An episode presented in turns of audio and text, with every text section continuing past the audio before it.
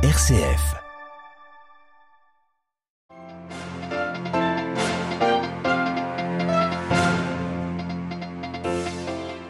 La Chine dans le collimateur du Quad, ce groupe informel qui regroupe les États-Unis, le Japon, l'Inde et l'Australie. Ils ont rappelé à l'issue de leur, de leur sommet aujourd'hui à Tokyo que le statu quo dans la zone Asie-Pacifique ne pouvait pas être changé par la force.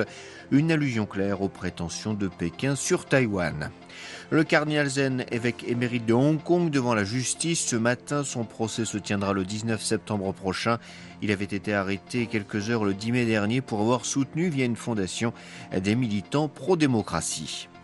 Lapidation d'une étudiante chrétienne accusée de blasphème contre le prophète Mahomet au Nigeria. Près de deux semaines après les faits, l'émotion reste forte dans le pays. Aide à l'église en détresse regrette l'inaction des autorités contre les islamistes. Le trafic des antiquités, un fléau en Irak, berceau de la civilisation. Depuis la chute de Saddam Hussein, les vols se multiplient. Deux Européens sont actuellement jugés à Bagdad. Leur procès doit être exemplaire pour les autorités irakiennes. Radio Vatican, le journal, Xavier Sartre. Bonjour, fin du sommet du Quad à Tokyo qui a réuni le Japon, les États-Unis, l'Inde et l'Australie. Lors de cette réunion de ce groupe informel, il a été question d'investissement dans des projets d'infrastructure en Asie-Pacifique de l'ordre d'une cinquantaine de milliards de dollars. Mais ce sont les questions géopolitiques et stratégiques qui ont surtout occupé les esprits. Les précisions à Tokyo de Philippe Dova.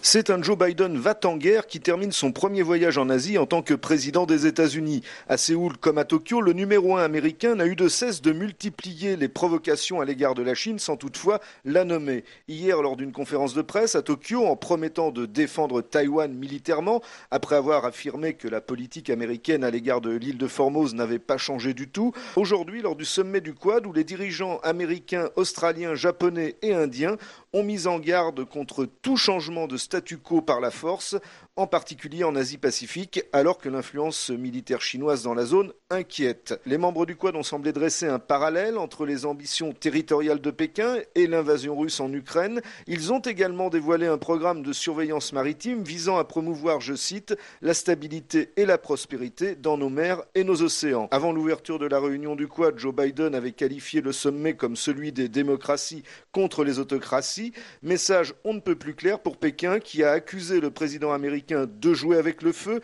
et annoncer aujourd'hui que son ministre des Affaires étrangères se rendrait à leur demande dès jeudi et jusqu'au 4 juin dans sept pays insulaires du Pacifique. Tokyo, Philippe Dova pour Radio Vatican. Et à l'issue de ce sommet, le président américain a repris la route de Washington. Lors de sa tournée asiatique, Joe Biden a passé trois jours, notamment en Corée du Sud. Et finalement, la Corée du Nord n'a pas procédé à de nouveaux tirs de missiles ni à d'essais nucléaires comme les services coréens et américains le craignaient. Visite à partir d'aujourd'hui en Chine de la haute commissaire pour les droits de l'homme de l'ONU, Michel Bachelet. Elle est au Xinjiang où vivent les Ouïghours. À cette occasion, les défenseurs des droits de l'homme publient des informations concernant le sort de cette minorité musulmane et turcophone. Selon des documents confidentiels de la police chinoise, Pékin a interné plus d'un million de Ouïghours dans des centres de détention, sans compter le travail forcé, la stérilisation des femmes et l'annihilation culturelle, ce que nient les autorités chinoises qui expliquent que ces camps sont des centres de formation professionnelle destinés à combattre le radicalisme islamiste. Toujours en Chine, à Hong Kong, comparution ce matin du cardinal Joseph Zen devant la justice. L'évêque émérite du territoire avait été arrêté le 10 mai et libéré le jour même. Il lui est reproché par les autorités chinoises de ne pas avoir correctement enregistré un fonds d'aide aux militants pro-démocratie, fonds dont la finalité était de soutenir financièrement les coûts judiciaires et médicaux des personnes arrêtées lors des grandes manifestations de 2019. Les détails, Jean-Charles Bulzolu. L'archevêque émérite de Hong Kong avait été interpellé par la police chinoise avec d'autres personnalités au nom de la loi sur la sécurité nationale et pour conspiration de collusion avec des forces étrangères, un chef d'accusation passible de la réclusion à perpétuité en Chine. Brièvement détenu puis libéré, le cardinal Joseph Zen, âgé de 90 ans, n'est finalement inculpé que pour un défaut d'enregistrement d'un fonds de soutien aux militants pro-démocratie, un fonds aujourd'hui dissous. Le prélat encourt une amende de 1200 euros.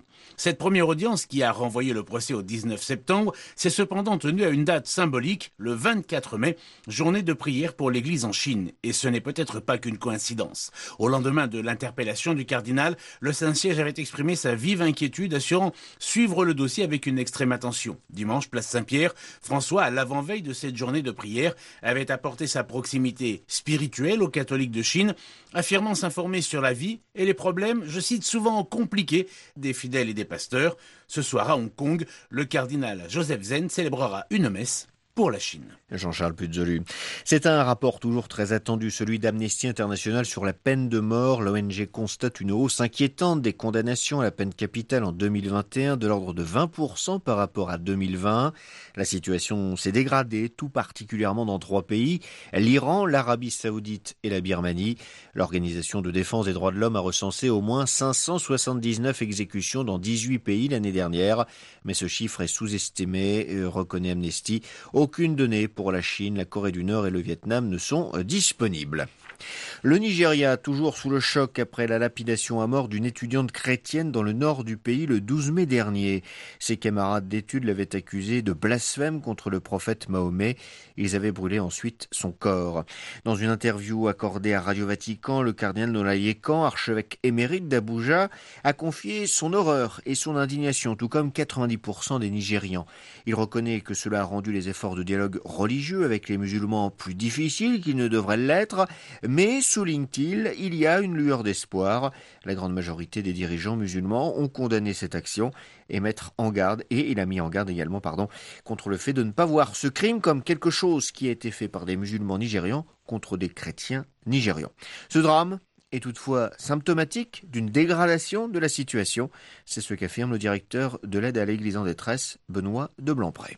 C'est très inquiétant il semble que la violence qui est sous-jacente depuis de nombreuses années dans le pays, qui était plutôt euh, menée par euh, les groupes terroristes djihadistes, hein, comme Boko Haram, le tristement célèbre, et cette violence, elle, elle venait du nord, désormais elle, se déploie au centre du pays. Donc il y a une grande inquiétude face à cette haine et cette violence euh, qui s'enracine dans le pays. Depuis les années 2000, la charia a été imposée euh, dans les États du nord du pays. Le président euh, Bouhari, de confession musulmane, ne fait rien pour apaiser la situation euh, depuis 2015. Et l'Église, sur place, dénonce très fortement cette situation appelle au calme, mais dit aussi très clairement, c'est l'archevêque de Kaduna au nord du pays, monseigneur Mathieu, hein, qui dit que les forces de sécurité et la police, l'armée seraient capables de faire face à ces problèmes de sécurité, mais qu'ils ne le font pas. Et comme il dit, personne d'autre n'est à blâmer que le gouvernement. Ils nous disent qu'ils contrôlent la situation, mais nous pensons qu'ils sont dépassés. Benoît de Blancpré, le directeur de l'aide à l'Église en détresse. L'Irak et le problème du trafic d'antiquités. Deux touristes, un Britannique et un Allemand, se retrouvent sur le banc des accusés.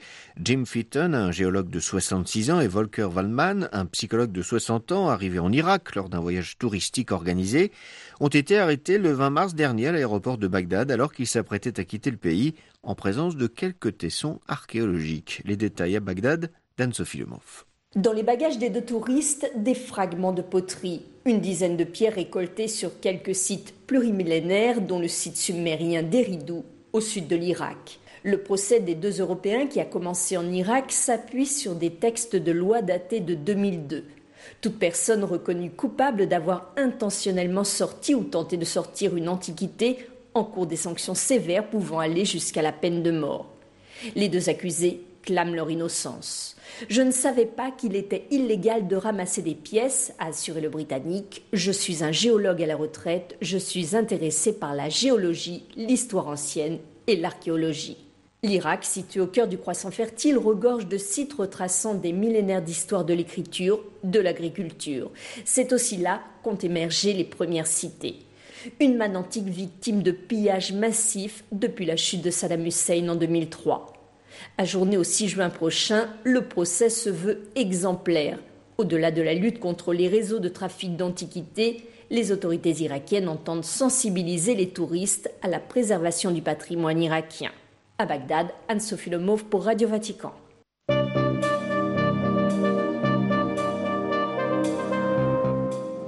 C'est la fin de cette édition. Prochain retour de l'actualité en langue française, ce sera 18h heure de Rome. D'ici là, notre site internet www.vaticannews.va ou notre page Facebook ou notre compte Twitter. Excellente journée à toutes et à tous.